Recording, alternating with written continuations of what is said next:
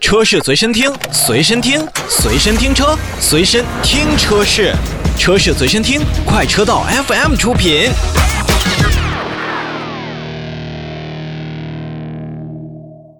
欢迎收听快车道，大家好，我是洪城大家好，我老车。啊。今天私车定制，最近呢、很多这个选择困难症就给我们抛出来一道难题。嗯，你看啊，亚洲龙上市了，是的，凯美瑞同为 TNGA 平台，没错。皇冠之前的这个老、嗯老将，嗯对吧？然后还居然把雷克萨斯 ES 也扯进来了。那一定的了，你看啊，你这你怎么办？还真是啊。除了雷克萨斯没挂丰田标之外，它它都是丰田啊。对啊，也算大丰田旗下的嘛。对呀、所以说，确实是这样。比如说这选择困难症的朋友了嘛，这很多人在这几款车都要摆在你面前的时候，你也得掂量掂量，拿一拿。但是是这样的啊，其实看似他们很有渊源，也很有联系，但是呢，具体在价格和很多事情的选择上，他们又有各自的特色和特点。那是一定的吧？嗯，嗯，确实各有特点嘛。那么这样啊，我们首先要排除一台车。你认为，如果在这四台车型当中，嗯，最先排除的是哪一辆？宏观。嗯，咱俩一个意见。嗯，为什么这么说呢？你先说。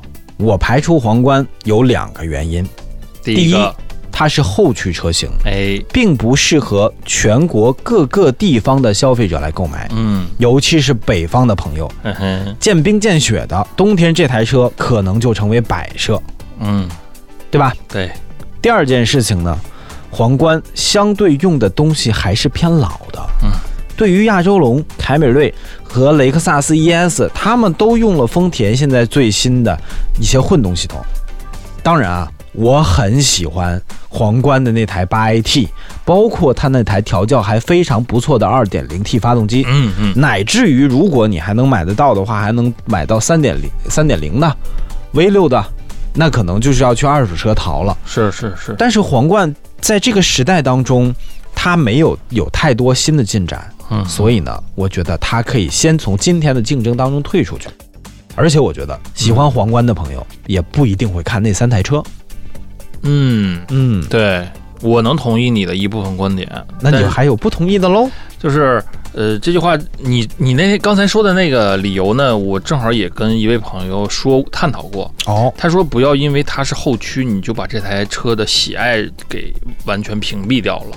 呃，后驱有它的一个缺陷，确实是在冰雪路面上，确实这个驾操控起来简直就是没法操控，确实是这样。但是你要是真的喜欢一台后驱车的话，那么就是他的意思，别因为这是一个先天的这么一个而就把它给抛弃了、屏蔽掉的。那，他是这意思，我也认同他这种说法。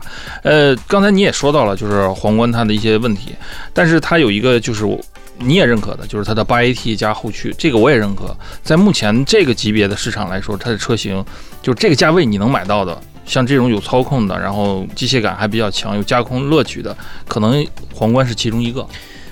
就我能料想到，大概在有个三五年后，嗯。会有人开着一台二手的改过的皇冠嗯，去跑漂移赛，对，像就是，但是其他的你就让我想不到皇冠的出场的地方，其或者是在广州，嗯，或者是在南方一些区域，就是哦，之前有过一个一个一句话哈、也不见得全对，但它确实有自己的道理，就是说其实后驱车应该是比前驱车都要来的高级一些嗯，啊，是这样的。你要让我买呢，我我愿意去买一台后驱车，对，但是今天我们选择是更倾向于大家伙更倾向于你全场景使用，对我们还是从这个更实用、价格更性价比更高、配置也更高、更年轻化，嗯。哎，从这个几个角度来看，所以说皇冠确实，刚才洪总也提到了它的一些问题，比如说它的东西偏老，它的定位的人群就相对固定化，就那么一撮儿或者说一一一堆儿人，他就喜欢这款车。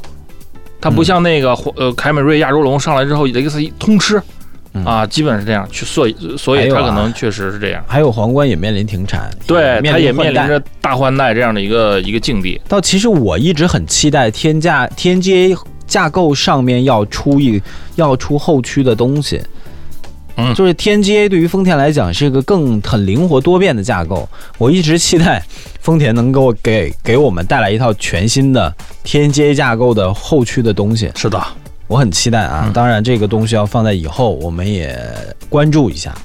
接下来呢，我们把更实际的话题落在三款车型上：亚洲龙、凯美瑞、雷克萨斯的 ES。那么这三台车，它们有各自的哪些优势呢？又有哪些弊端呢？我们一会儿给您一点儿一点儿分析。当然啊，今天大家也可以参与到我们的话题当中来，微信搜索“快车道”，找到“快车道 Family”。好，休息一下，马上回来。车市随身听，随身听，随身听车，随身听车市，车市随身听，快车道 FM 出品。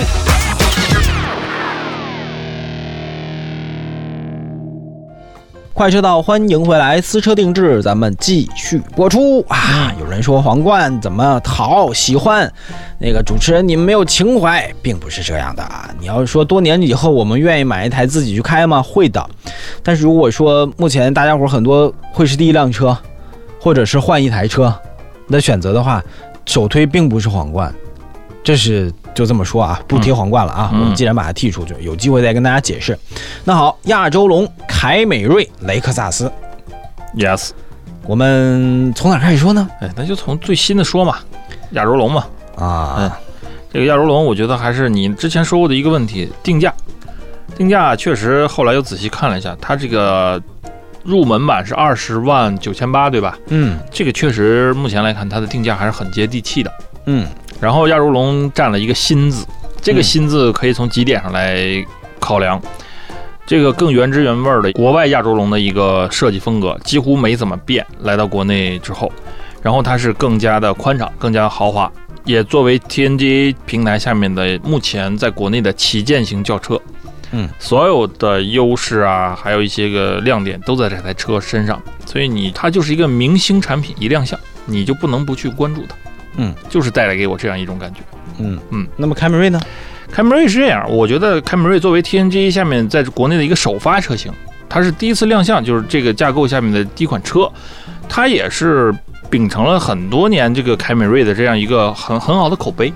我认为啊它是丰田旗下这个常青树一个车型，别人的车不管卖的有这种大起大落，但是你看凯美瑞基本上都是那种很平稳的在过渡。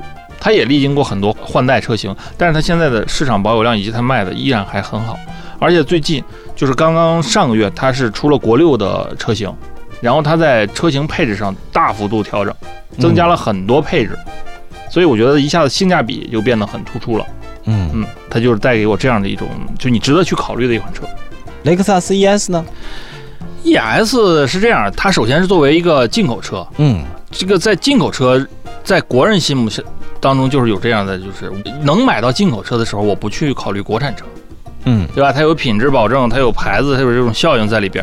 但是呢，我们看它进口车，它有一个不如国产车的一个实在地方，那就是价格。我们都知道，现在雷克萨斯 ES 入门版是二十九万八，快三十万吧，就算是。嗯，那么这个价格要对应到凯美瑞和亚洲龙他们的顶配的话，是有重叠的。但是入门版的配置呢，又不及凯美瑞和亚洲龙这个顶配那么高。嗯，所以这里边就带来一个一个问题了，就是你这个是要配置还是要品牌？对要这样也是考虑。老车呢，三台车都跟我们做了个分析，我呢稍微归纳一下，这三台车如果是在价格的一个重叠点上，都应该是在达到了二十七万和二十八万的这样一个价格。没错，那么当锁定这个价格的时候，凯美瑞顶配，亚洲龙顶配，对，将近顶配，接接近顶配，对。然后雷克萨斯呢入门，入门。这就是相当于用两台2.5的混动去打一台2.0的自吸，而且这个级别的雷克萨斯会让你觉得它豪华吗？所以说嗯。这个时候让你选的话，你就要选择一个叫面子的问题，嗯，对吧？我们按同样价位来比，这样相对公平，对吧？嗯，如果你想选择更好的面子的话，那你就选雷克萨斯；如果你想选更好的里子的话，凯美瑞或者亚洲龙。这个问题就难选了。啊，你看啊，啊。他们两个好的里子的话，嗯。那就得拿亚洲龙的顶配去 PK 凯美瑞的顶配，嗯，但是他俩差出去一万块钱，差一万块钱，这一万块钱差的有道理啊。毕知道，毕竟 TNGA 的旗舰车嘛，对呀、啊，也新也大，嗯啊，轴距超过两米九嗯，啊，这个内饰啊什么的什么的都是新的，用的技术也是最新的。那么这两个里子怎么选呢？那我 一会儿我跟老车再好详细道来。休息一下，马上回来。车是随身听，随身听，随身听车，随身听车是，车是随身听，快车道 FM 出品。